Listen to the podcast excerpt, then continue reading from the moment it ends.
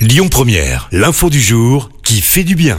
Et ce matin, je vous parle d'une grande première en France avec une piscine entièrement dédiée aux chiens. Ça se passe du côté de Bordeaux à Mérignac, plus précisément. Une piscine pour chiens vient donc d'ouvrir ses portes. Ça s'appelle Mouille tes pattes. Et le but, bah, c'est de veiller au bien-être des animaux et tout particulièrement pour les vieux chiens. En les faisant nager, le but est de soulager leur douleur ou rhumatisme et notamment l'arthrose. L'eau est aussi traitée pour ne pas être nocive pour les chiens. Elle est par exemple non chlorée pour éviter qu'ils en avalent lors de leur séance. Désormais, la fondatrice de la piscine pour chiens souhaite accueillir un ostéopathe canin et un éducateur pour en faire un centre de soins.